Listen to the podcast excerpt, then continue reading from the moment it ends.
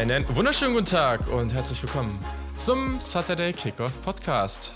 Wir haben eine durchaus verrückte Woche, ein verrücktes Wochenende hinter uns. Ich kann nur so viel sagen, für diejenigen Supporter, die bei uns im Discord äh, und im Voice-Channel da am Start waren, das war auf jeden Fall sehr, sehr unterhaltsam. Es gab ein sehr, sehr nices Finish und dieses Finish dürfte einen der Co-Hosts, der heute hier am Start ist, sehr glücklich gemacht haben. Luca, wie fühlt es sich an als Sieger des Red River Showdowns, Show, was auch immer, Rivalry, alles?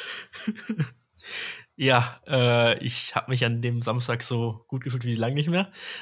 also die Erleichterung am Ende ähm, war schon war schon immens. Ähm, äh, ja, komplett verrückt das Spiel. Da reden wir gleich ein bisschen im Detail nochmal drüber. Aber äh, ja, ich bin mit den Nerven eh schon am Ende gewesen, schon vor dem Spiel. Dann während des Spiels war es dann nochmal, also das Spiel war komplett verrückt. Äh, ich weiß nicht, was ich dazu groß sagen soll, dann, aber ja. ja, das war's. Tut das gut. war's. Tut gut. Ja, das auf jeden Fall. Wir reden gleich noch drüber. Und dann noch Yannick aus einem Ringhotel in Würzburg. Yannick Politowski, moin.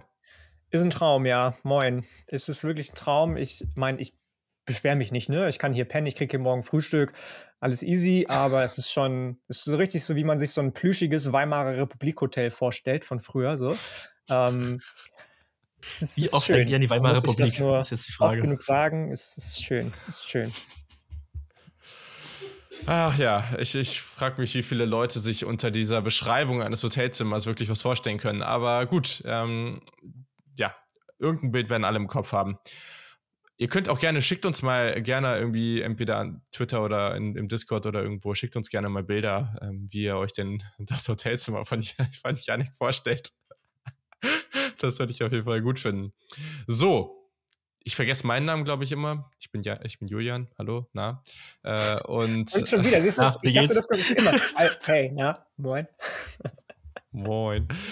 Und wir reden heute über, ja, einige sehr, sehr verrückte, aber auch wichtige Storylines für den weiteren Verlauf der Saison. Wir sind schon mittendrin. Also es ist definitiv nicht mehr Anfang der Saison.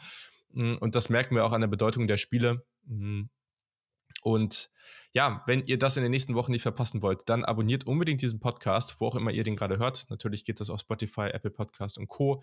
Da könnt ihr uns auch gerne Bewertung dalassen, würden wir uns darüber freuen präferiert eine hohe. Und sonst, äh, ja, ihr könnt Supporter werden, wie einige andere auch. Gerade momentan jetzt auch an den Spieltagen und so, das ist schon irgendwie sehr, sehr unterhaltsam, was da so an Diskussionen und, und, und mentalen Breakdowns und sowas äh, abgeht. Mm, und genau, ihr habt den Link dazu in den Show Notes. Es geht schon ab sehr, sehr wenig Geld pro Monat. Und wir stecken das Geld eigentlich essentiell auch nur da wieder rein, um diesen Podcast für euch besser zu machen. Deswegen, wenn ihr das wertschätzt, was wir hier tun, dann würden wir uns sehr darüber freuen.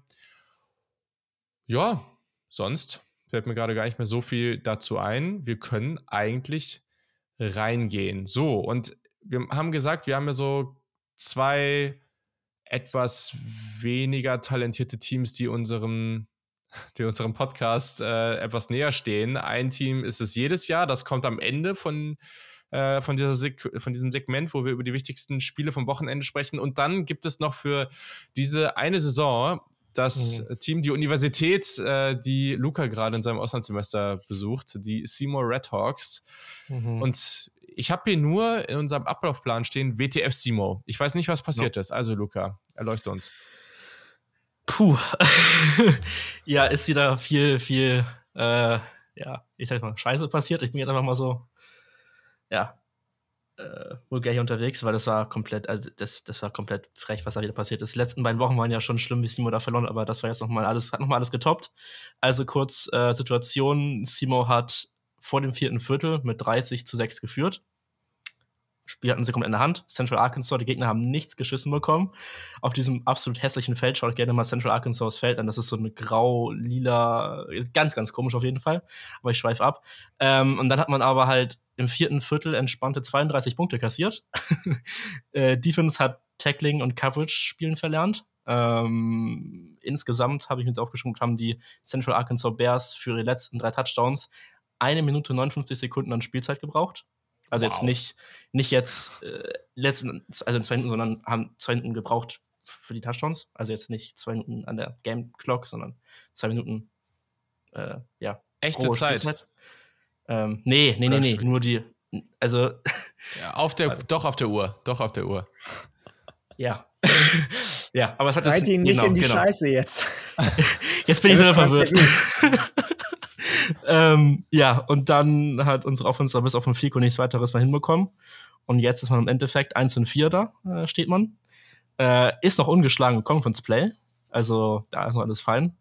Weil die erste Woche hat man gegen Lindwood gewonnen, relativ deutlich. Das war auch ein Blowout, aber danach hat man die letzten drei Spiele alle out of Conference verloren. Ähm, nächstes Wochenende ist Homecoming. also die Stimmung ist auf jeden Fall bombastisch gerade hier. Ähm, ja, bin gespannt, was das werden kann nächste Woche gegen Eastern Illinois. By the way, das ist die Alma von Jimmy G. Also, Stimmt. ja, ja, spaßig. Ähm, und ja, also hier ist gerade viel, viel Kack am Dampfen. Ja, ich gucke mal gerade dieses äh, Football-Field hier an. Mhm. Das ist speziell. ja. Sag mal, wie es ist. Wenn, wenn ihr dachtet, Eastern Washington, Boise State wäre speziell, schaut euch das an. Also ich finde Boise State schlimmer, muss ich ganz ehrlich gestehen. Nee. Boah, also äh, nee. es ist ich, ich, ich habe Janik, ich habe hab das Spiel, ich habe das ganze Spiel gesehen auf dem Feld. Janik, das sah nicht gut aus. Das sah wirklich nicht gut aus. Ich habe viele Boys ja, Boise State sieht auch nicht gut aus. Also da, darum geht's Aber das ist wenigstens eine durchgängige Farbe. So und da hast du unterschiedliche Farben. Das Feld war nicht, also die Qualität von dem Feld war auch absolut miserabel, aber das ist halt FCS so, das ist okay. Aber nee, das war es wirklich nicht. Also das ist wirklich eine Sache, so im, im, Basketball passiert das ja manchmal, dass da so ein bisschen was rumgefuscht wird im, am College. Es kann mal ganz cool aussehen, bei Oregon sieht das ganz cool aus, bei weiß ich nicht sonst, aber dass das einfach grün ist, also das, ich, ich frage mich, warum man da so, warum man denkt, das ist eine coole Idee, das abzuändern. Also das verstehe ich halt wirklich einfach nicht. Das ist äh, so, wie es natürlich ist, einfach irgendwie am besten. Aber gut, okay. Lassen wir sie. Ja, aber es ist dann ja besser geworden. Nach dem Breakdown ist es besser geworden, denn wir sprechen über den Red River Showdown. Ja, wie auch immer man es jetzt äh, ausdrücken möchte, gibt ja unterschiedlichste Namen für. Aber das war auf jeden Fall eine, ja, einfach eine, wie du schon gesagt hast, sehr, sehr verrückte Partie. Hm. Vor allem, so wie es losging, ja, also da, das war ja auch gleich schon mal sehr, sehr positiv für dich und für, für Oklahoma. Mhm. Quinn Ewers hat, glaube ich, glaube sogar seinen ersten Pass gleich, äh, war gleich eine Interception äh, und auf jeden Fall der erste ja, Drive. Und ja. äh, es waren gleich relativ schnell zwei Interceptions. Ähm, ich, also dann kam noch ein Fumble dazu. Es ist einfach sehr schnell, sehr wenig irgendwie in die richtige Richtung gegangen für Texas. Gleichzeitig stand es auch im ersten Viertel 7 zu 7. Zur Halbzeit hat äh, Oklahoma dann knapp geführt. Mm.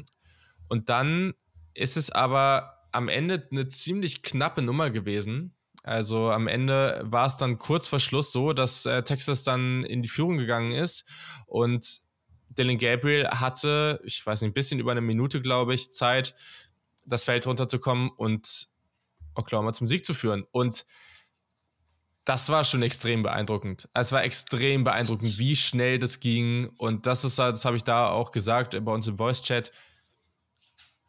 Das sind so diese Arten von Drives und der Erfolg, der dadurch kommt, da wird man in vielen, vielen Jahren noch drüber reden und sagen so, okay, wie, wie der das da hinbekommen hat, das war schon extrem beeindruckend und sehr, sehr, sehr gut.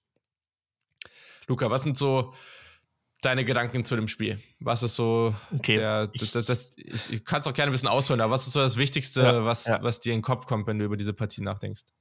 Also zuerst mal hast du es angesprochen am Anfang, also Fehler, Flaggen, Faden hat sich komplett das ganze Spiel durchgezogen, das war überall vorhanden.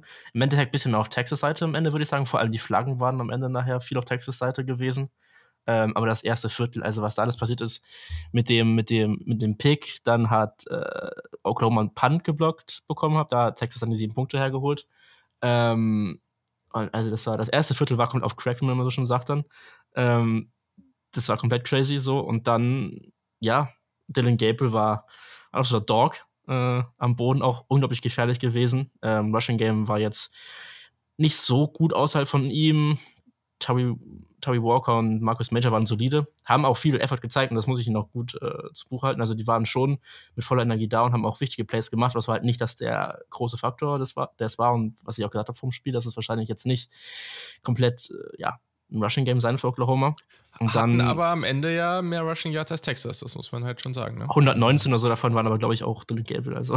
Ja, 113, ja, ja, klar, logisch, ne? Ja, aber ja, am Ende, wie, wie das dann funktioniert, ist ja am Ende auch egal. Ja, ja, ja, logisch, logisch. Deswegen, also ich mache dir noch keinen großen Vorwurf, äh, Major und Walker da. Ähm, und dann, ja, ich will mal eine Liste runtergehen, ein paar Namen, die absolut krass bekommen waren. Also Jalil Farouk, absoluter Dog gewesen im Spiel, das erste Mal so komplett dominant wie ein Wide Receiver 1 aufgetreten. Äh, Drake Stoops aus dem Slot ein absoluter Dog, wichtige Plays gemacht, immer wieder und wichtige First Downs geschaffen. Äh, dann die beiden Linebacker, also Jaron Kanek und Danny Stutzman, zwei absolute Dogs. Ähm, wie die da defensiv aufgetreten sind, das war schon sehr beeindruckend. Und jetzt haben die auch beide, glaube ich, so ein Matching Horns Down Tattoo auf sich die Wade und nee, auf den Oberschenkel ja, machen genau. lassen. Sehr, sehr geil. Peyton Bowen, absoluter Dog mit diesem Forced Fumble und der dann ja zum, ähm, ja, absolut, absolut Big Play gewesen. Ethan Downs mit wichtigen Stops gewesen als Edge Rusher, absoluter Dog. Gentry Williams mit einem, mit dem Fumble Recovery und dann dem Pick im, im, im ersten Drive von äh, Quinn Ewers. Und dann natürlich Nick Anderson mit dem alles entscheidenden Catch dann in der Endzone. Der größte Dog hier. Äh, äh, ja, ein Catch gehabt für vier Yards, aber der wahrscheinlich wichtigste in seiner bis jetzigen Karriere. Ähm, und dann, was ich noch ansprechen will jetzt zum Anfang, bevor ich jetzt mal hier euch das Wort überlasse, ähm, dieser Goal-Line-Stand, wo Texas es viermal nicht geschafft hat, in die Endzone ja, zu kommen, ja, bei einem Yard.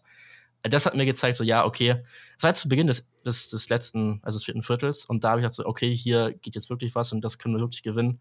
Ähm, Xavier Word dann beim Fourth Down ein paar Zentimeter short. Ähm, das war, das Bild ist einfach wunderschön wieder. Ähm, das werde ich auch in den nächsten paar Jahren Red River schon wieder rauskramen, dann weil das einfach so symbolisch war irgendwie für dieses Spiel oder für diese ja, Oklahoma Defense, die dann schon in diesem wichtigen Moment einfach dann da gewesen ist. Und das war halt so ein Ding, was letzten Jahren nicht unbedingt immer der Fall gewesen ist unter Lincoln Riley und der Alex Grinch Speed Defense. Ja. Ja, ja, also das sah drastisch anders aus, dieses Oklahoma. Wirklich. Ja. Also, Kiel hatte das ja vorher auch schon gesagt, dass wir Oklahoma alle ein bisschen unterschätzen, aber das sah wirklich auch von der Defense her so viele Aspekte. Dylan Gabriel hatte das Spiel komplett unter Kontrolle. Mm. Und Yannick, da kannst du jetzt vielleicht mal was zu sagen, weil ich weiß gar nicht, wer das war.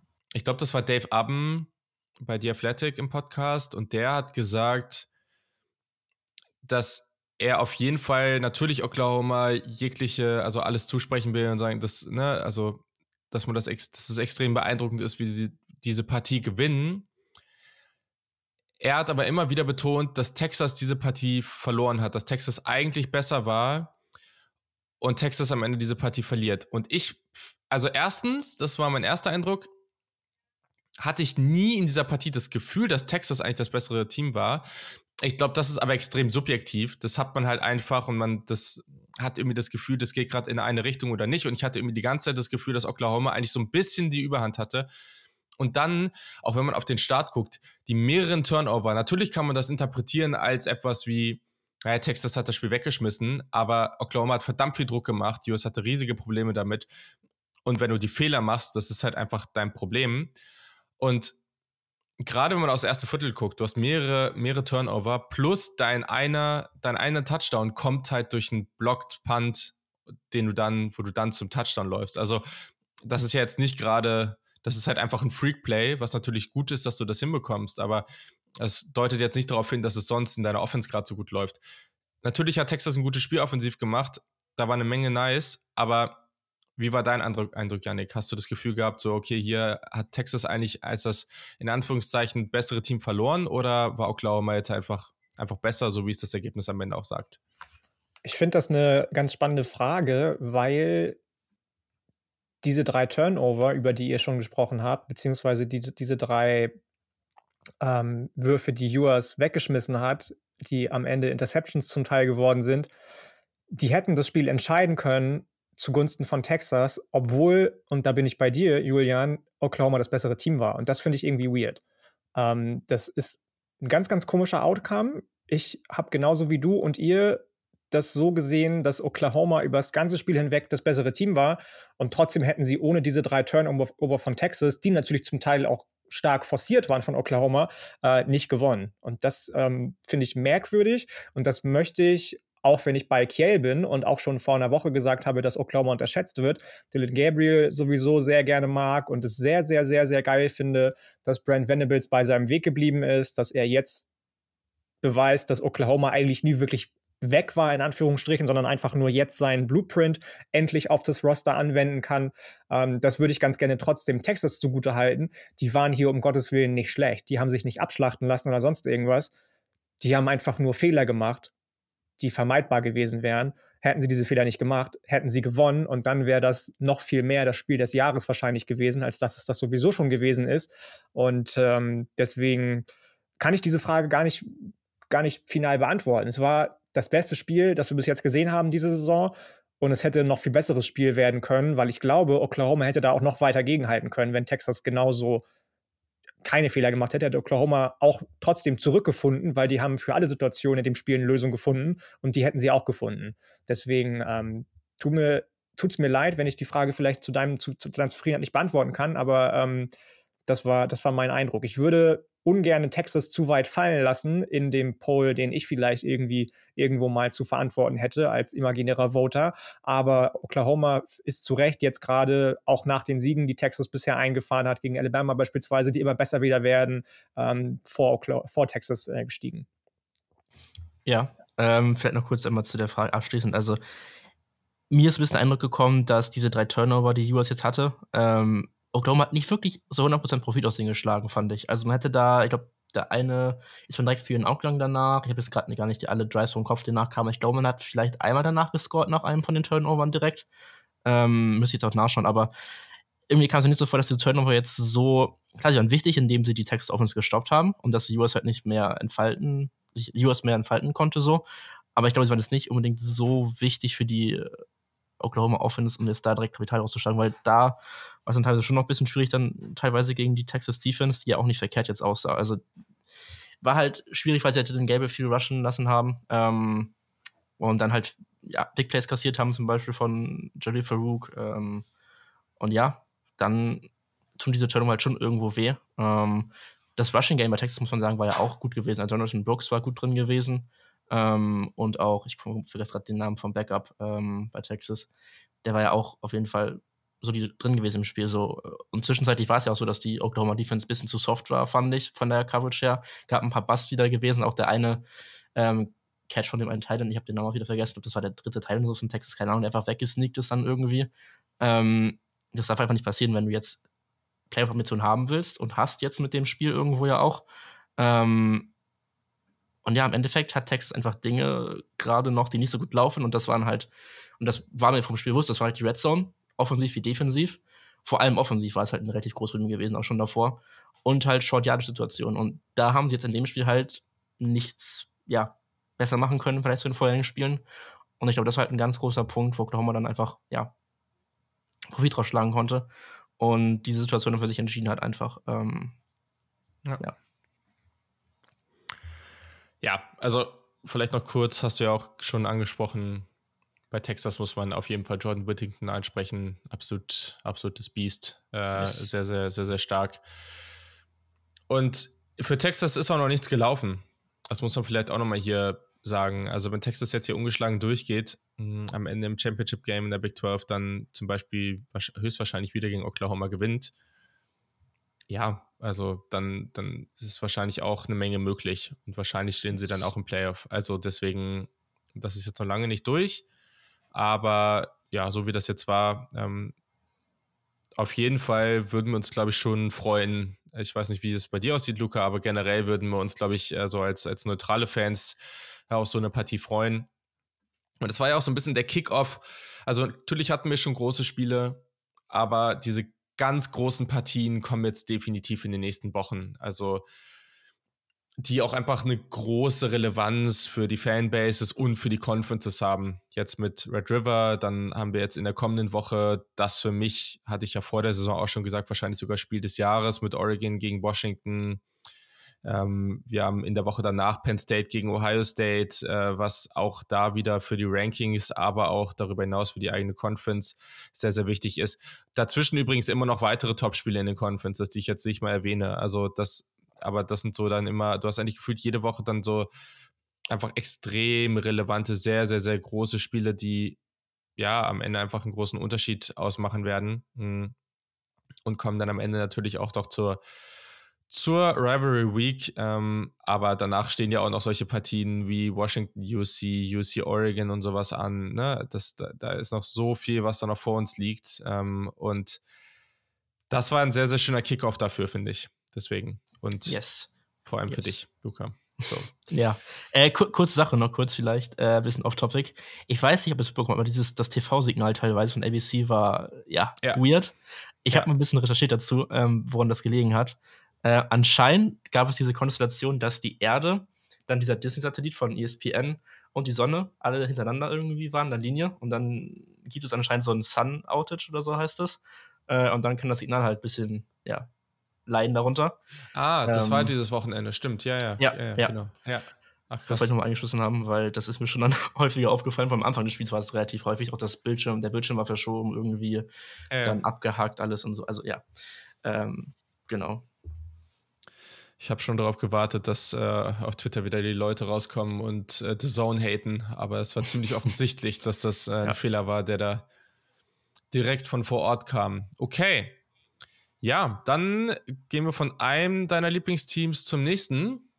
Und die hatten, naja, am Ende hat alles funktioniert. Das kann man, glaube ich, erstmal so sagen. Deswegen nicht ganz so schlimm. Aber UC hat nur sehr, sehr knapp gegen Arizona gewonnen. Genau genommen 43 zu 41. In der dritten Overtime. Ja, und da ist die Frage, ob das wirklich notwendig ist. Vor allem, sie haben 17 zu 0 hinten gelegen. Auch das muss man sich erstmal reinziehen.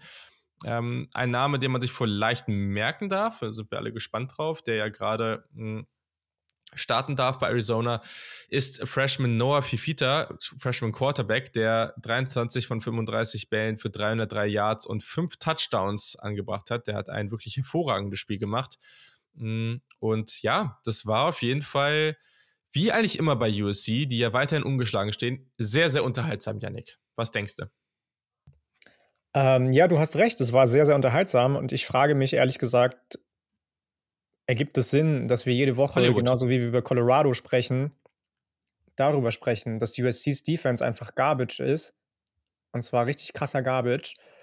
Und dass jedes Mal wieder diese Defense USC in eine Bredouille bringt, in die sie sie nicht bringen müsste, weil Caleb Williams, auch wenn er dieses Spiel gar nicht so erfolgreich über die, äh, durch die Luft Ja, war, sondern ja, eher als ähm, am Boden überzeugt hat, ähm, da, also muss das sein, frage ich mich halt einfach die ganze Zeit. Muss das sein, dass das bei USC jedes Mal so spannend wird, dass die jedes Mal in die Overtime reingehen, dass die jedes Mal, weil die Defense einfach so gnadenlos reinscheißt, diese Spiele knapp gewinnen, in der Overtime erst gewinnen oder irgendwann dann doch mal nicht gewinnen, weil alle diese ganzen sch schwierigen Spiele für USC kommen erst noch. UCLA kommt noch, Utah kommt noch, Oregon kommt noch, das kommt alles noch. Du hast jetzt gerade mal die Hälfte der Saison durch mit den nicht so starken Teams auf dem Schedule und hast trotzdem schon so oft so krass gestruggelt. Für mich ganz klar, USC ist kein Playoff-Team, nicht mal ein Top-10-Team. Caleb Williams ist der einzige zusammen mit der Offen also die offensive Offensive Line, Caleb Williams und ein, zwei Wide Receiver sind der einzige Grund, warum die überhaupt so weit oben stehen, weil die so gut zusammenspielen, weil die so krass harmonieren. Alles andere bei USC, bei Lincoln Riley nicht wirklich geil, nicht wirklich da. Auf der anderen Seite Arizona, leider, leider ja zum Beispiel Elijah, Elijah Rushing, decommitted, Five-Star Edge Rusher für die nächste ähm, Recruiting Class, für den nächsten Zyklus. Verstehe ich nicht so ganz, weil die bis jetzt relativ gut spielen, finde ich. Ich den Prozess sehr mag, den Jet Fish geht mit dem Programm und da Hm, auch NIL. Spieler rum. Wie, wie bitte? NIL. Money. Ja, ja, das ist ja mal, aber das, das heutzutage, das Game heutzutage, ähm, da auch Spieler rumlaufen, die für den oder die Draft relevant werden könnten. Ihr habt eben über einen Freshman Quarterback gesprochen, der natürlich erst in ein paar Jahren relevant werden könnte. Aber was ist denn zum Beispiel mit Jacob Coing, Wide Receiver, Yes! der vier Touchdowns gefangen hat? Einfach Jacob. eine krasse Maschine. Und ähm, ich, hätte Arizona sehr gegönnt, dass sie den Upset hier pullen gegen, gegen USC und es hätte mich auch nicht verwundert. Ja, das, also erstens macht das USC natürlich nur, um uns zu unterhalten, ist klar. Und also der restliche Schedule von USC ist einfach nur völlig Banana. Also das ist völlig crazy einfach nur. Weil wir wissen alle, wie gut die Pac-12 dieses Jahr ist. Und also das ist einfach alles schwer. Also da kommen ja erstens diese ganzen schweren Gegner aus der eigenen Conference. Da kommt zufällig auch noch Notre Dame um die Ecke, gegen die sie nächste Woche spielen. Also ich bleib dabei, wenn sie da durchgehen, ungeschlagen oder eine Niederlage, okay, mal gucken, aber wenn sie da ungeschlagen durchgehen, dann ist eh, weil sie ungeschlagen sind, aber also, das ist mir auch egal, was mit der Defense ist. Aber Luca, sind wir uns sicher, dass das an der Defense liegt und nicht an der hervorragenden offensiven Leistung von Arizona? Also erstmal muss ich sagen, dass das Spiel so ein bisschen der Nachtisch war, wenn der Red River Showdown der, der Hauptgang war, war das für mich der Nachtisch an dem, an dem Samstag. ähm, weil ich habe das, ich habe so ungefähr ab der Halbzeit habe ich ein bisschen konzentrierter, konzentrierter hingeschaut gehabt, weil ich dachte so, okay, Arizona hat zwischenzeitlich 17 nur geführt, geht da vielleicht irgendwas? Oder ist einfach nur, keine Ahnung, Arizona für 17 am Ende verlieren sie dann 50 zu 17 oder 50 zu 20, keine Ahnung was. Ähm, aber nee, dann hat Pac-12 After Dark wieder komplett zugeschlagen äh, noch Fifita angesprochen, absoluter Baller. Ähm, ich halte ja auch viel von Jane Raw, muss ich sagen, aber wenn Fifita so weiterspielt, mal schauen. Ähm, Jacob, Jacob Cowling hast du schon erwähnt, Yannick. Äh, bin ich ja eh schon seit Tag 1 Fan von dem. Äh, Jonah Coleman, der Running Luca Back. hat schon in der Bettwäsche geschlafen von Jacob Cowling, als er klein war. Natürlich, natürlich, immer.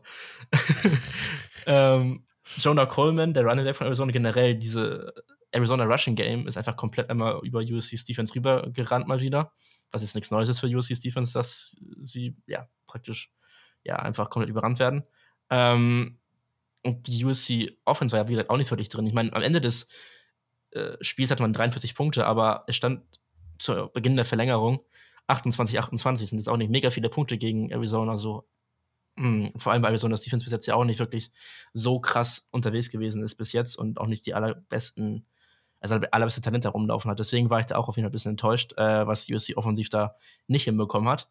Ähm, angesprochen, Caleb Williams war eher auf dem Boden gefällig. Dann, ich weiß nicht, ob es in der Overtime war oder ob es ein Touchdown war oder Two-Point-Conversion, wo dann einfach nur Caleb Williams einfach laufen lassen haben. Die haben diese komplett komische Formation gehabt zu einer Seite und einfach Caleb Williams laufen lassen, so nach dem Motto, ja, passen findet ihr eh nicht, laufen geht wenn nur mit Caleb, dann lass einfach laufen so.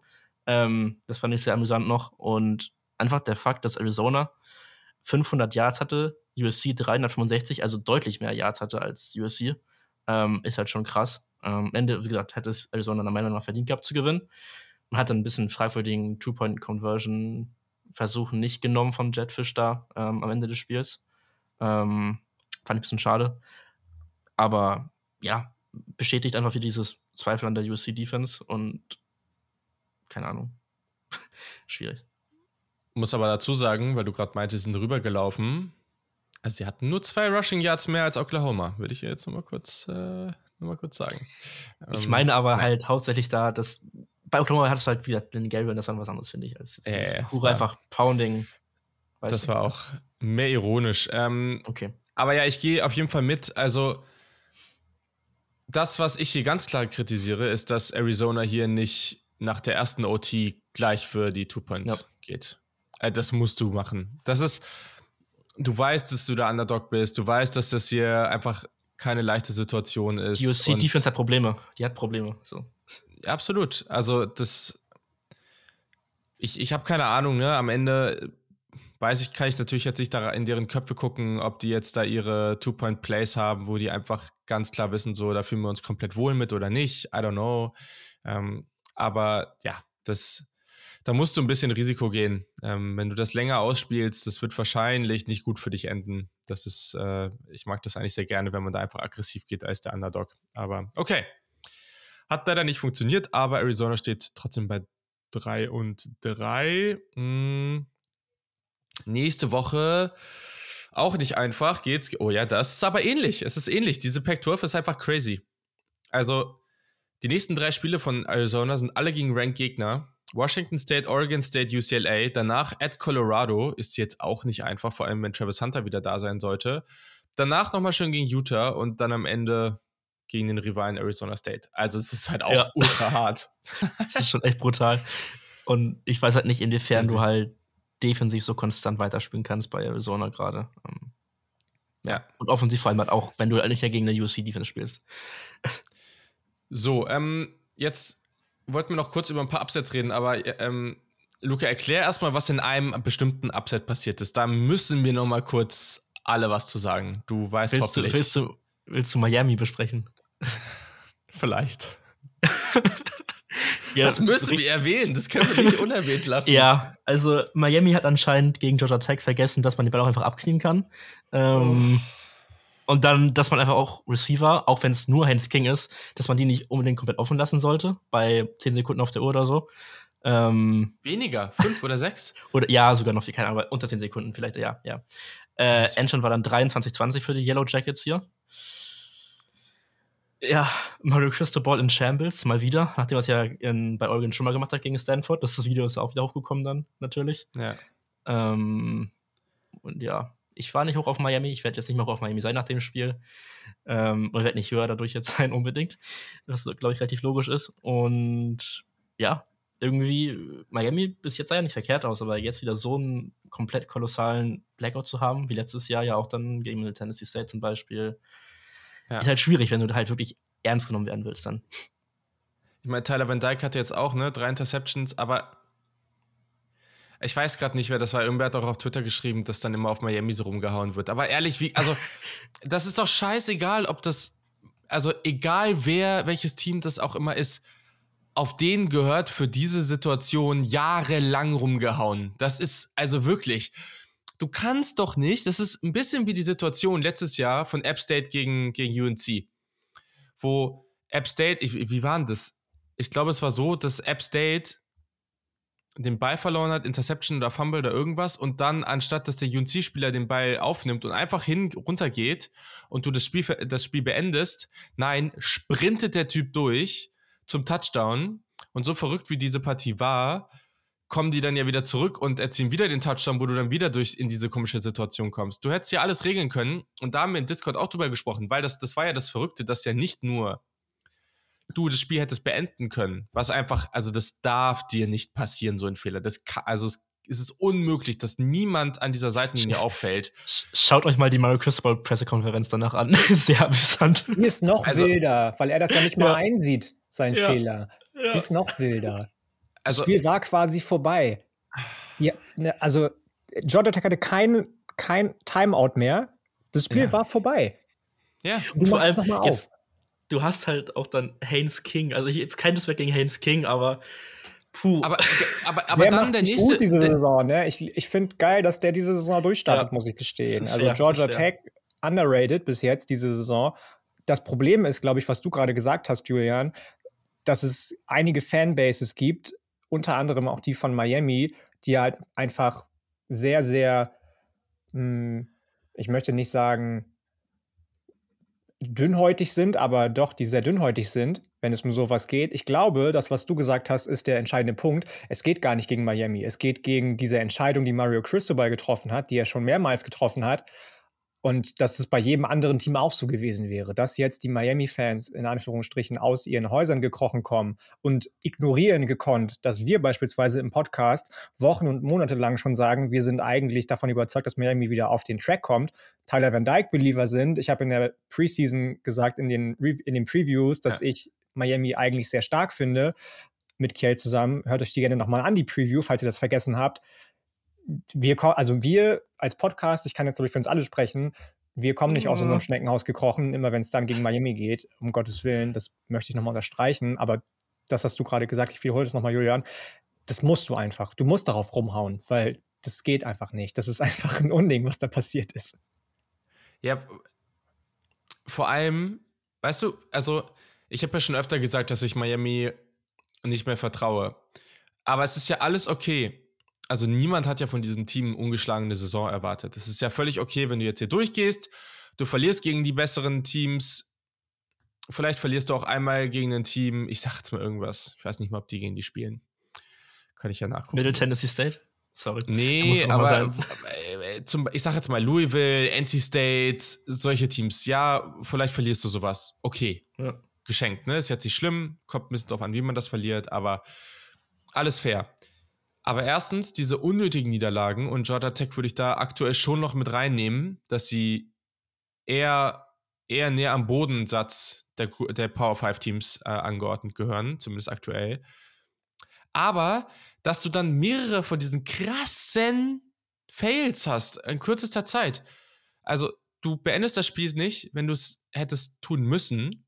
Gibt es keine Debatte. Und dann, und da haben wir auch drüber diskutiert, ich habe so einen Screenshot da auch nochmal reingepostet bei uns im Discord, wie dieser Receiver dann hinter die Defense kommt und sechs Rece äh, Defensive Backs oder, oder Defense-Spieler hinter dem herlaufen. Du hast noch wenige Sekunden auf der Uhr. Also, ich weiß gar nicht, wie viele das dann, wie viele Sekunden das dann auf der Uhr waren. Das müsste man dann vielleicht hier nochmal, vielleicht kann man das hier irgendwie sehen. Ich schau kurz, warte. Ja, sieben Sekunden hat er hier auf der Uhr. Ja, es waren vor dem Play wahrscheinlich schon so acht oder sowas. Okay. ist ja 10. fair. zehn, ja, okay. Ist ja fair, dass da theoretisch schon noch möglich ist, dass jemand einen kürzeren Ball spielt. Ne? Also der, da muss man dann aber auch wieder sehen, der muss ja entweder für einen First Down sein und dann haben die ganz schön Stress, weil die Zeit ja irgendwann weiterläuft, oder der muss dann an die Seitenlinie ge äh, ge geworfen werden. Aber trotzdem, es darf dir nicht passieren. Du musst ja nicht in eine volle Prevent-Defense gehen. Du musst ja nicht dahin gehen und da fünf Defensive Backs hinten in der Endzone stehen haben und auch am besten deinen größten Wide Receiver da hinten reinstehen oder Tight End, was ja passiert. Travis genau. Grüße genau. Raus. Das musst du ja nicht mal machen. Aber es darf dir nicht passieren, dass da irgendeine Möglichkeit besteht, dass der so einfach hinter deine Defense kommt. Das kann einfach nicht sein. Also zwei solch krasse Fails hintereinander, das ist schon, boah, weiß ich nicht. Also es wird schwierig, davon zurückzukommen. Und so, also richtig guten Coaches, das zweite passiert vielleicht eigentlich auch nicht, aber das zweite passiert vielleicht mal. Aber erst, das, erst dieser erste Fail und dann der zweite, das ist so, so, so, so krass. Ich weiß nicht, ob ich das jemals erlebt habe in der Zeit, in der ich College Football gucke. Ja. Okay. Ich glaube, damit haben wir es. ja, aber ich finde, das muss man auch so betonen. Okay, ja. so, äh, weitere Upsets, Luca. Was hatten wir noch so? Okay, wir gehen rein. Also, Red River hatten wir schon angesprochen jetzt. Finde ich, ist ein klarer Upset, weil Texas ja schon der Favorit war. Ja. Ähm, dann am Freitag, äh, Big 12, Oklahoma State hat gegen Kansas State gewonnen mit 29 zu 21. Stimmt. Oklahoma State war ein 1100 Punkte Underdog. Will Howard sah einfach nicht gut aus, hat auch einfach keinen Bock mehr gefühlt irgendwie, will nicht mehr. Ne? Ähm, dann UCLA besiegt Washington State mit 25-17. Lizard Larry läuft für 141 Yards bei 30 Carries. Das musst du auch mal auf der Zunge zergehen lassen erstmal. Ähm, und da fragt man sich aber wieder, wie UCLA die letzten Jahre ausgehen hätte, wenn sie eine Defense gehabt hätten mit DTA. Jetzt haben sie, aber vielleicht einen schlechteren Quarterback. Also Dante Moore ist halt noch nicht auf dem Niveau, wo die TA jetzt letzten Jahre war. Ähm, Einfach jung noch, ne? Ja. Ja, ist ja alles fair, aber wie gesagt, ja, ja, genau. ist halt schon eine richtige Frage, finde ich. Ja. Notre Dame geht gegen Louisville Baden mit 33-20. Ähm, da sprechen wir, glaube ich, nachher noch ein bisschen drüber, wenn wir über SEC noch ein bisschen sprechen. Also würde ich es relativ kurz hier halten. Ähm, Jaffa Jordan ist explodiert. Äh, dann Ashton Gillette hat Kerl in der Gruppe bei uns angesprochen gehabt. Defensive Line und generell diese ganze Louisville Defense absolut krass unterwegs gewesen. Ähm, komplett diese starke Notre Dame Online dominiert. Ähm, Iowa State besiegt TCU. TCU war 600 Punkte Favorit gewesen vor dem Spiel. Jetzt muss man sagen, Ganz dass kurz Iowa State mal, ne, die dass Uniforms TCU überhaupt noch Favorit also. ist, irgendwo wundert mich aber. Ja, aber gegen Iowa State. Also Iowa State war jetzt auch nicht die Creme de la Creme bis jetzt in der Big 12, wenn man sich mal angeschaut hat. Ähm, die ja. hässlichen Uniforms von Iowa State, also schaut euch die bitte mal an, das ist eine absolute Verbrechen ja, der Menschheit. Man hat, hat, gedacht, die spielen halt halb nackt irgendwie auch. ja, vor ähm, allem das Ding ist auch immer, dass ich mir oft denke, so, wenn so besondere Uniforms kommen, dann habe ich erstmal Hoffnung. Das ist erstmal was Positives. und man denkt so, ah, und dann kommt nee, sowas. Nicht oh, bei Iowa State. Nee. ähm, Rocco Becht, der Quarterback von Iowa State natürlich. Äh, Rocco, elitärer Name, musste ich hier kurz erwähnt haben wieder. Ähm, und dann, ja, ein bisschen, ein bisschen persönlich, ein bisschen leid, aber Fresno State verliert gegen Wyoming hier mit 19 zu 24. Ähm, dazu muss man sagen, Wyoming hat null Punkte, nada Punkte in, letzten, in der zweiten Halbzeit gescored. Ähm, also, das, das ist auch, auch noch Fall, getippt. Ja, war, war heftig. Äh, 14 Spiele Winning Streak gebrochen von Fresno State damit. Das war die zweitlängste aktive Winning Streak im College Football. Mikey Keen hat sich verletzt, natürlich wäre es sonst anders ausgegangen, ist, ist, ist ja klar. Ähm, da hat Logan, Logan Five übernommen für. Ich finde, dass Logan Five und Noah Fifita, das, das werde ich miteinander bringen, noch irgendwann in Zukunft. Das wird passieren. Ja.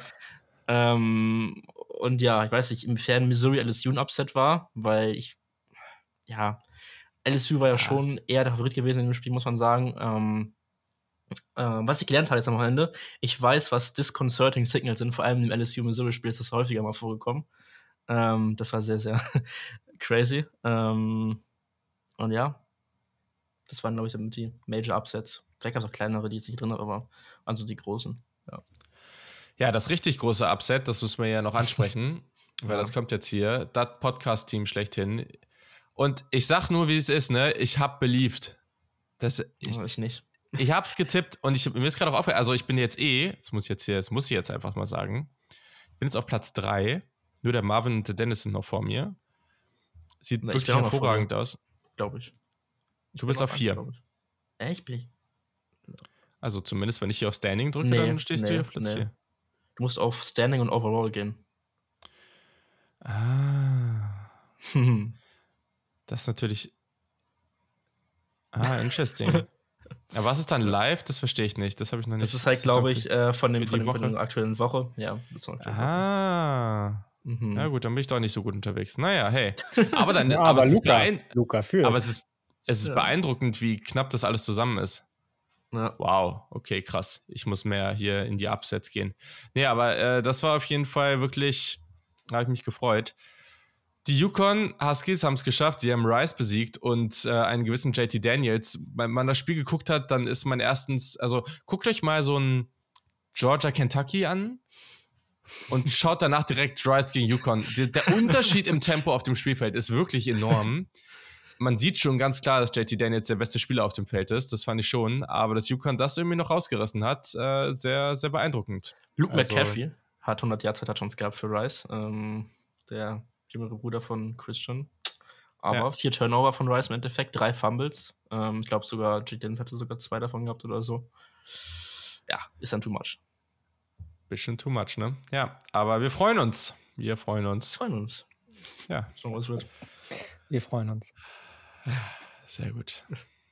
Mal schauen, wie das nächste Woche weitergeht. Ich habe keine Ahnung. Wissen wir eigentlich schon, wie der Stand da ist, wer, wer Favorit ist und, und so weiter? In, wie, wie ist jetzt eigentlich der, wie ist eigentlich der Name von Oregon Washington von der Rivalität? Ich google das mal äh, schnell. Ich glaube. Also Yukon spielt bei Renesor gegen South Florida. Das wollte ich eingeschmissen haben kurz.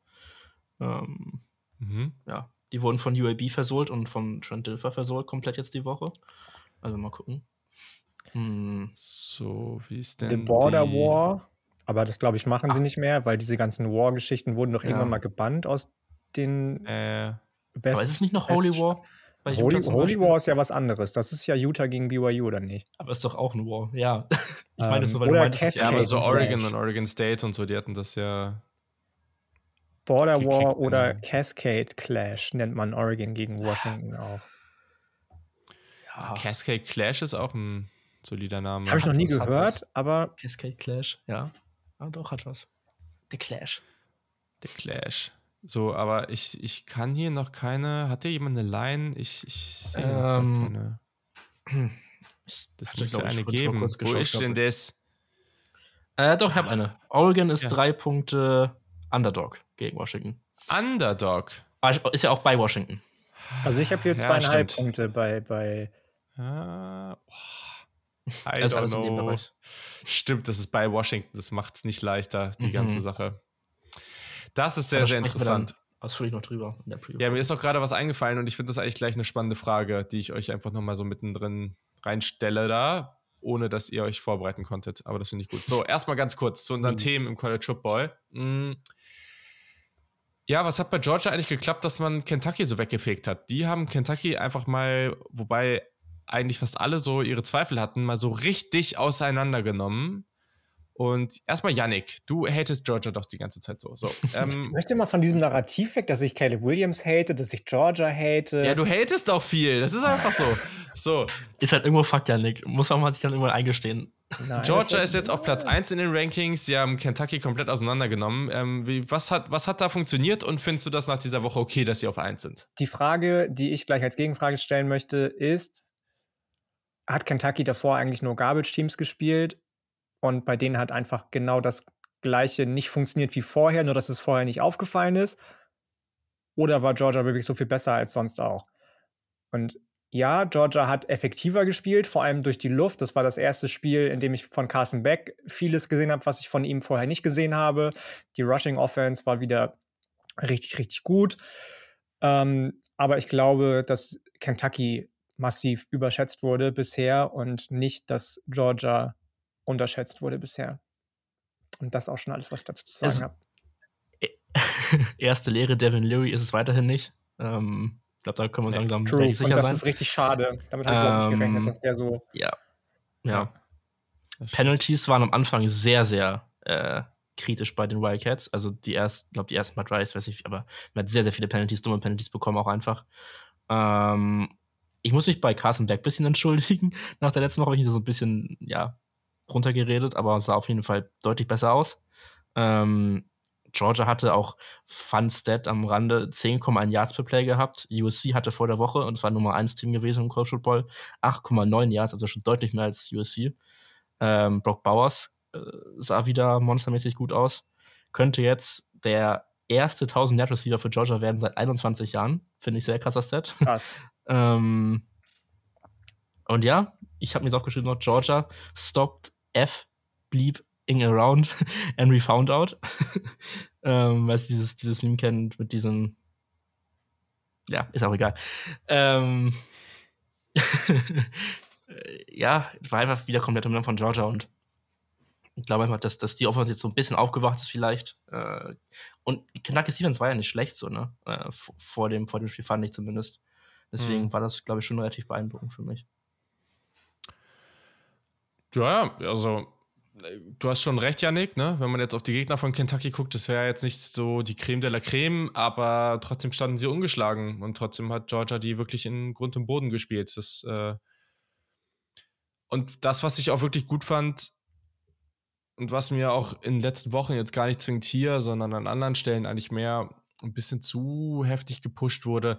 Ja, Brock Bowers ist sehr, sehr, sehr, sehr gut, aber die haben halt schon auch noch eine Menge andere Waffen. Und das haben sie in diesem Spiel auch gut eingesetzt bekommen. Da laufen eine Menge Spieler rum, die sehr athletisch sind, die sehr viel Talent haben. Und äh, das haben wir in dieser Partie gesehen. Mm, und das werden wir, glaube ich, auch weiterhin sehen. Und ja, leider ist das Problem, dass Georgia nicht so wirklich gute Gegner hat in diesem, in diesem Jahr in ihrem Schedule. Also, das ist halt genau das Gegenteil von der Pac-12 und da muss man mal gucken, wie man da am Ende mit umgeht. Äh, aber ja, hat Georgia auf jeden Fall sehr, sehr souverän geregelt, die ganze Nummer.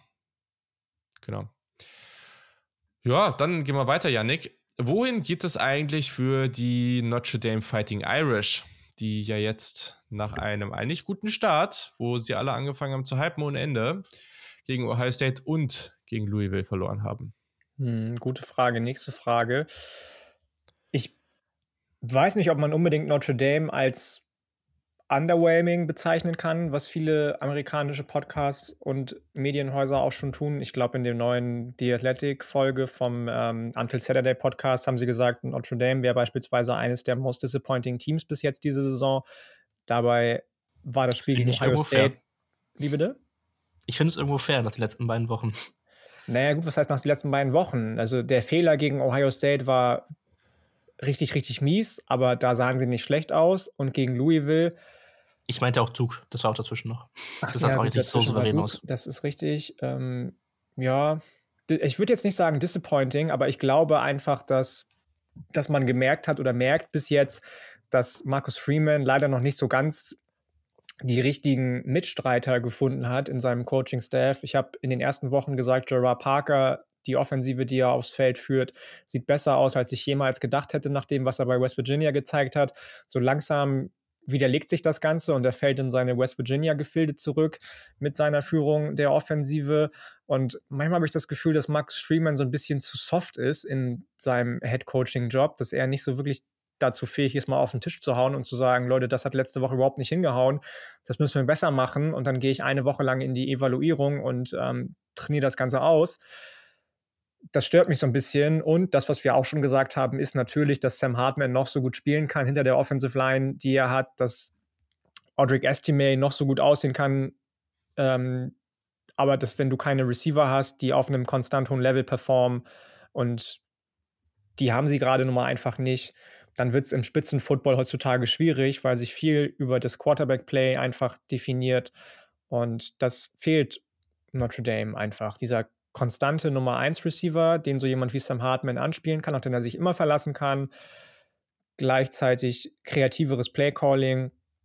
Und ähm, wenn es so jetzt weiterläuft mit Marcus Freeman, dann glaube ich zwar nicht, dass man sagt, okay, wir feuern den jetzt, aber dann ist es einfach in einem Vier-Team-Playoff, wie es dieses Jahr noch stattfindet, eine Nummer zu groß. Zwölf-Team-Playoff kann dann klappen, je nachdem, wie du den Schedule aufbaust, der ja auch nicht unbedingt immer leicht ist. Also Notre Dame Schedules sind eigentlich jedes Jahr relativ schwer tatsächlich.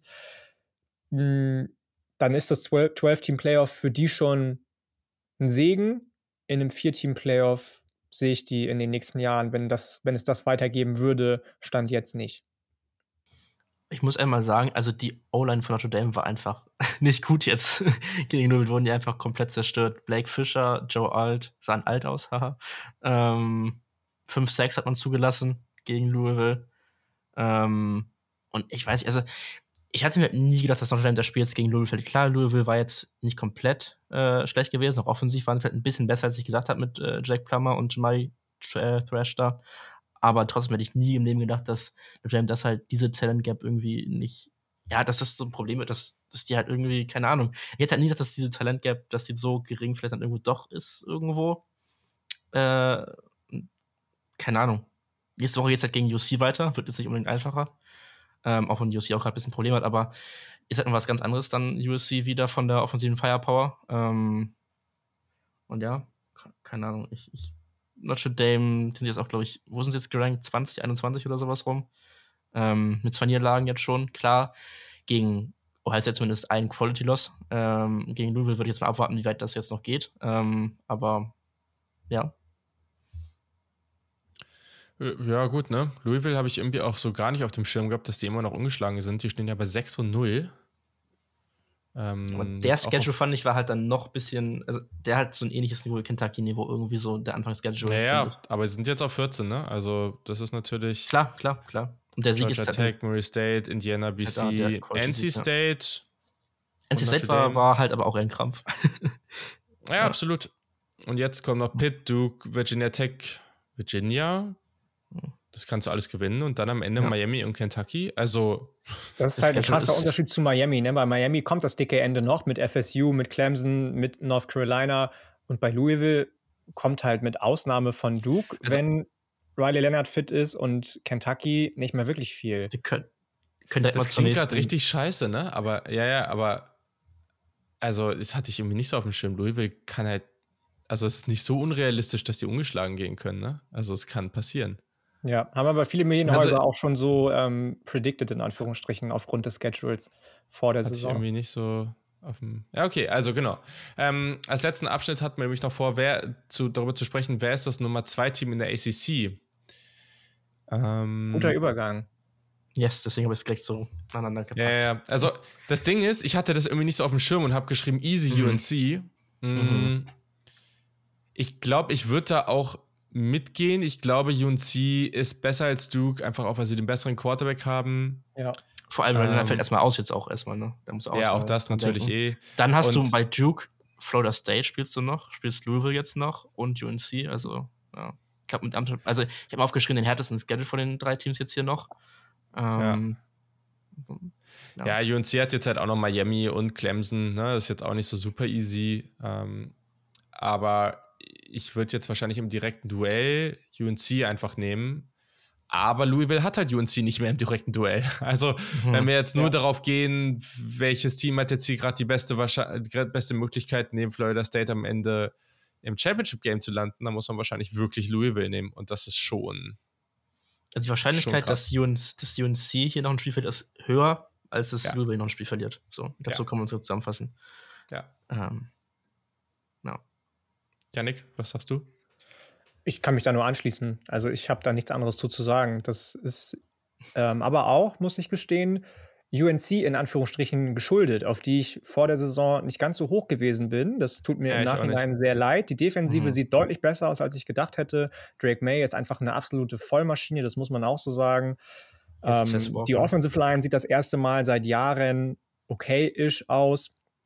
Und ähm, dazu kommt dann ja auch noch, dass du jetzt deinen Nummer 1 Wide Receiver Tess Walker endlich aktiviert hast, der am Wochenende das erste Mal sechs Bälle gefangen hat für ein bisschen mehr als 40 Yards. Und ähm, die sollte man auf jeden Fall nicht unterschätzen, auch nicht im Vergleich zu FSU. Aktivieren durftest, muss man vielleicht sagen. Die NCAA ja. hat ihn ja zurückgehalten und er, er, darf jetzt endlich spielen. Das war auch eine völlig absurde Geschichte. Und hat vor allem UNC und die Schuld gegeben daran. Ja, ja, ist ja. alles völlig also, Ja, aber ich glaube, da müssen wir eh nicht drüber reden, dass die NCAA manchmal einen kleinen Schaden hat. So. Okay, bevor wir jetzt am Ende noch unseren Gewinner der Woche küren, haben wir irgendwie so neu eingeführt, eigentlich ganz witzig. Ähm, einfach nochmal so, wir sind jetzt nicht ganz in der Mitte der Saison, aber ziemlich mittig. Und es kommen jetzt ziemlich viele entscheidende Wochen. Wenn ihr jetzt darauf guckt, wie Teams bisher gespielt haben und natürlich auch, was jetzt, was jetzt so kommt in der nächsten Zeit, keine Frage. Aber ihr, ihr müsst, glaube ich, kein, ihr müsst, glaube ich, kein Ranking reingeben. Aber wenn ihr jetzt drei Teams auswählen, also ihr habt jetzt die Chance, drei Teams auszuwählen und eins davon muss am Ende National Champion werden. Nach dem bisherigen Verlauf, wen würdet ihr da reinnehmen? Boah. Ihr könnt auch gerne darüber reden und euren Gedankengang und, und also, euren ich fange mal an und ich glaube, auch wenn ich die letzten Wochen und auch Monate immer wieder gesagt habe, ich kann ja. diesem Team nicht viel abgewinnen, kommt man nicht, musst, Stand jetzt, an Georgia vorbei. Ja, das, die musst du einfach reinnehmen. Das obliegt ja, dem Schedule, da kann man jetzt gar nichts gegen sagen. Das haben die relativ geschickt ein, oder das fädeln sie seit Jahren relativ geschickt ein. Auch innerhalb der SEC machen das ja sowieso viele Teams. Ich bin gespannt, inwieweit das jetzt, wenn Texas und Oklahoma in die Conference kommen, sich vielleicht abändert. Dieses hätten sie ja auch eigentlich gegen Oklahoma spielen sollen, ähm, was dann aber gekickt wurde. Aufgrund dessen, dass Oklahoma eben dann ab nächstem Jahr in der SEC mhm. spielt. Deswegen an, an Georgia kommst du nicht vorbei. Und danach wird es, glaube ich, einfach schwierig. Ich habe vor der Saison relativ hohe Stücke auf FSU gehalten, tue das auch immer noch. Die würde ich zum Beispiel mir mit reinnehmen. Die bekommen mir ein bisschen zu wenig Liebe, aufgrund dessen, dass Clemson ein bisschen struggelt, aufgrund dessen, dass LSU mal wieder struggelt, dass die beide schon bei einer beziehungsweise zwei Niederlagen stehen.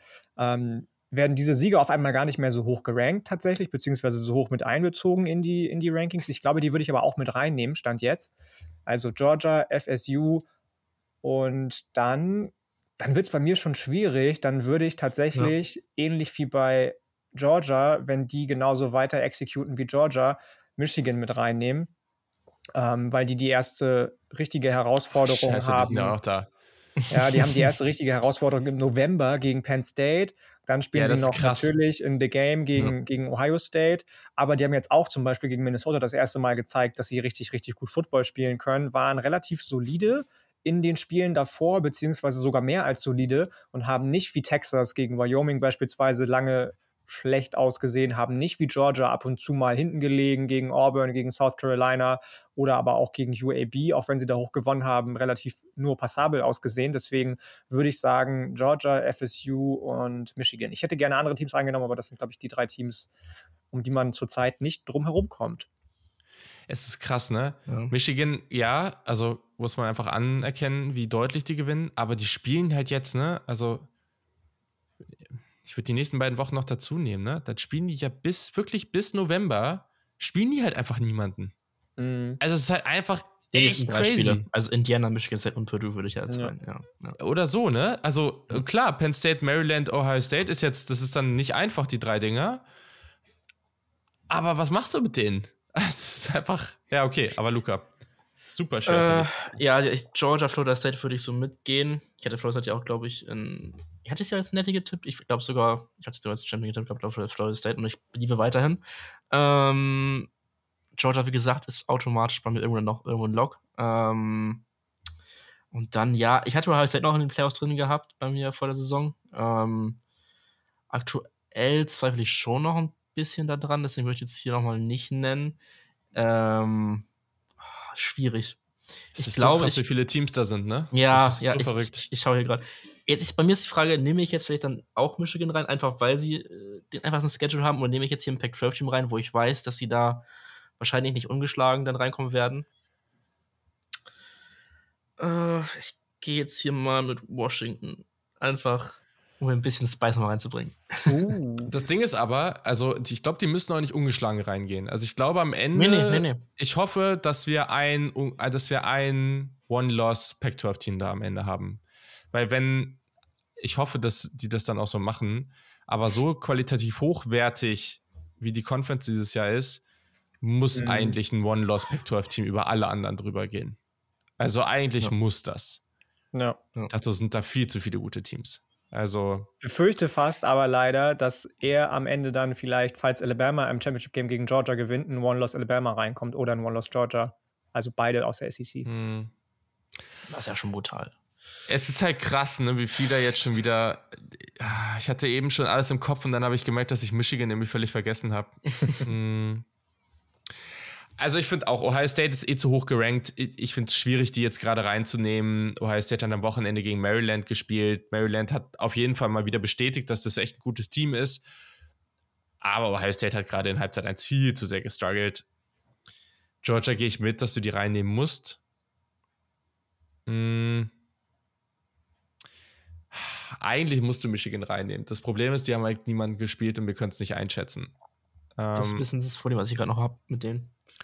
Und ich bin auch ein riesig, ah, ich meine, ich habe es ja auch am Anfang reingenommen, ich bin ein riesiger Fan von Florida State. Und dann hast du das nächste Problem, weil, okay, mein, mein Playoff, was Anfang des Jahres, was ich Anfang des Jahres hatte, wird eh nicht passieren. Ich hatte LSU drin. ja, ja ich hatte Alabama raus, drin. Ne, so, aber ich meine, USC und so kann theoretisch passieren. Aber für mich ist die nächste Entscheidung zwischen theoretisch Michigan, aber die haben wir noch zu wenig gezeigt, und dann falle ich, fälle ich diese Entscheidung tatsächlich zwischen Oklahoma und Oregon. Weil ich bin irgendwie, ich weiß nicht, ob ich zu sehr überreagiere mit Oklahoma, aber ich glaube, das ist, das ist, das ist alles andere als unrealistisch. Hm. Also, also, die können hier ganz entspannt, wenn, also die nächsten paar Wochen genau. sind jetzt nicht schwierig. Äh, die können halt einfach mal so ein bisschen schwierig, glaube ich, vor allem weil es halt in Lawrence ist und da weiß man nie so, was da passiert. Ähm, und ich fand den Schedule ja. bis jetzt schwerer, als er gemacht wird, tatsächlich. Ja, das Krasse ist aber, was machst, was mhm. machst du jetzt am Ende, wenn Oklahoma, wenn das Spiel, es geht genauso weiter, alle gehen, gehen beide ungeschlagen durch mhm. und Oklahoma, Oklahoma, verliert ja. am Ende knapp gegen Texas. Ja, dann kommt halt das Ding, ah ja, die haben die Championship gewonnen und gehen wahrscheinlich drüber rein. Mhm. Aber dann hast du da auch also dann hast du am Ende potenziell die Chance, die Chance dass du zwei One-Loss SEC-Teams, zwei One-Loss Big 12-Teams, dann musst du schon darauf hoffen, dass die Big 10-Teams sich gegenseitig irgendwie kicken. Aber das ist auch unwahrscheinlich, dass da, also ein Team wird auf jeden Fall mit wenig Niederlagen oder gar keine rauskommen. Also ja. das ist, das ist crazy. Also eigentlich schreit dieses Jahr, eigentlich schreit dieses Jahr nach dem, nach dem 12-Team-Playoff, ähm, weil das ja. kaum machbar ist in, mit den potenziellen Szenarien. Ja. Mm, aber Oklahoma war einfach extrem stark und ich gerade auch, wie sie die, wie sie die Receiver genutzt haben und, und wie explosiv die waren, das fand ich sehr gut. Aber ich nehme, glaube ich, jetzt hier echt Oregon. Das kann sich am kommenden Wochenende schon wieder komplett pulverisieren, das ist mir bewusst. Aber das habe ich zu euch vor, dem, vor der ähm, Aufnahme schon gesagt. Oregon ist es, ich weiß jetzt nicht, ob es das einzige Team ist, aber es ist mir sehr stark aufgefallen als eines der wenigen Teams oder das einzige Team, was sowohl Offense als auch Defense Top 10 ist und dazu kommt auch noch in der, innerhalb der Offense sehr ausgeglichen. Also Washington ist zum Beispiel ja sehr, sehr passlastig, aber Oregon ist halt, was den Pass und was den Run angeht, sehr, sehr gut unterwegs. Und ja, also ich glaube, die haben gar keine schlechte Chance. Ich muss sagen, bei ja. Oregon, ich meine, ich habe jetzt Washington rein, die haben auch nicht den, den, den, schwierigsten Schedule jetzt gehabt, aber ich glaube, Oregon hat auch einen relativ einfachen Schedule am Anfang jetzt, ähm, würde ich mal so sagen. Ja. Ähm, also ja, ist, ist fair. Ich, hatte, ich hätte das Argument fast gebracht, weil ich nochmal auf den Washington-Schedule geschaut und der war jetzt auch nicht berauschend. Ähm, ja, ja, ist fair. Ja, spannend. Okay, dann ganz kurz abschließend. Yannick, wer ist dein Gewinner der Woche? Mein Gewinner der Woche ist, ähm, ja, ich, ich habe das jetzt eben schon gesagt, mein Gewinner der Woche ist Tess Walker, weil er endlich spielen darf. Mhm. Guter Punkt. Okay. Guter Punkt. Luca. Ja, ich hatte eigentlich einen gehabt, dann habe ich vor Aufnahme nochmal umgeschwenkt, weil Jürgen hat nochmal ergänzt, äh, eventuell Reporter äh, hätte auch da oder könnte auch da reinfallen. Und da ist mir der gute Ethan Bacon eingefallen. Ähm, weiß nicht, ob der von euch oder euch irgendwas sagt. Äh, Das ist der Typ gewesen, der den Football in seine ähm, ja, männlichen nennt man das am besten jetzt? Weichteile. Weichteile. Ja, ich, ich wollte ich wollte nicht sagen Weichteile. Luca, du bist noch viel zu jung hat. für Und das- sowas, und ne? das- ist und immer das- süß, dass du bei sowas Ja. beschämt bist. Äh, und das Ganze auf Video hatte aus der First-Person-Perspektive. Und das Video kommt viral gegangen. Also ich glaube, der hat ordentlich gut Reichweite jetzt dazu gewonnen. Mhm. Äh, und ist einfach ein sehr witziges Video. Ähm, war, by the way, beim Indiana-Wisconsin-Spiel. Auf jeden Fall war, war es von Wisconsin, war erst ein Wisconsin-Reporter. Ich weiß gar nicht, gegen wen die jetzt gerade gespielt haben, aber müsste Indiana gewesen sein. Ähm, deswegen, ja. Ethan Bacon. Ja, ich bleib beim äh, ein bisschen mehr auf Ach, dem es war Feld. Rutgers, es war Rutgers, sorry, Rutgers. Rutgers, okay. Ja, ich bleib ein bisschen mehr auf dem Feld ähm, und ich nehme DJU. Weil, Oh, wenn man nice. einfach drauf Mhm. guckt, auf die Quarterbacks, die so ein bisschen in der Draft-Debatte sind und jetzt vielleicht auch, wird ja auch immer gerne innerhalb von Conferences und so verglichen. Also, ich sag gar nicht, dass Cam Ward jetzt großartig an Gunst verloren hätte oder irgendwie sowas. Aber Washington State, haben wir gar nicht großartig drüber gesprochen, hat gegen UCLA verloren. Das war einfach nicht sein bestes Spiel. Wie gesagt, an meinem, wie ich ihn jetzt für, bezüglich der Draft sehe, ändert das jetzt nicht viel. Aber DJU hat halt hingegen mit Oregon State gegen Cal einfach wieder mal eine unglaublich hervorragende Leistung gebracht. Guckt euch da gerne nochmal die Highlights an. Das macht sehr, sehr viel Spaß. Ich glaube, dieses unaufgeregte Umfeld scheint ihm irgendwie sehr, sehr gut zu tun. Mm, Der hat auch gute Receiver.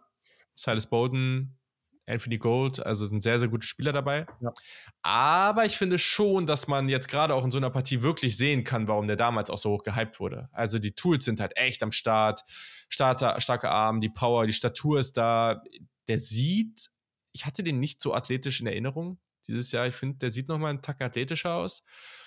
Und da sind halt einfach Bälle dabei, ne? Also mit dem Placement und einer wunderbaren Accuracy. Das, äh, das ist teilweise, also das sind eine Menge Dinger, die sind schon viel an die Sideline, ja, aber da sind schon einfach, äh, vor allem in dieser einen Partie jetzt, wirklich viele Würfe dabei gewesen, wo man sagt, so, das sind NFL-Throws. Die sind einfach richtig, richtig gut.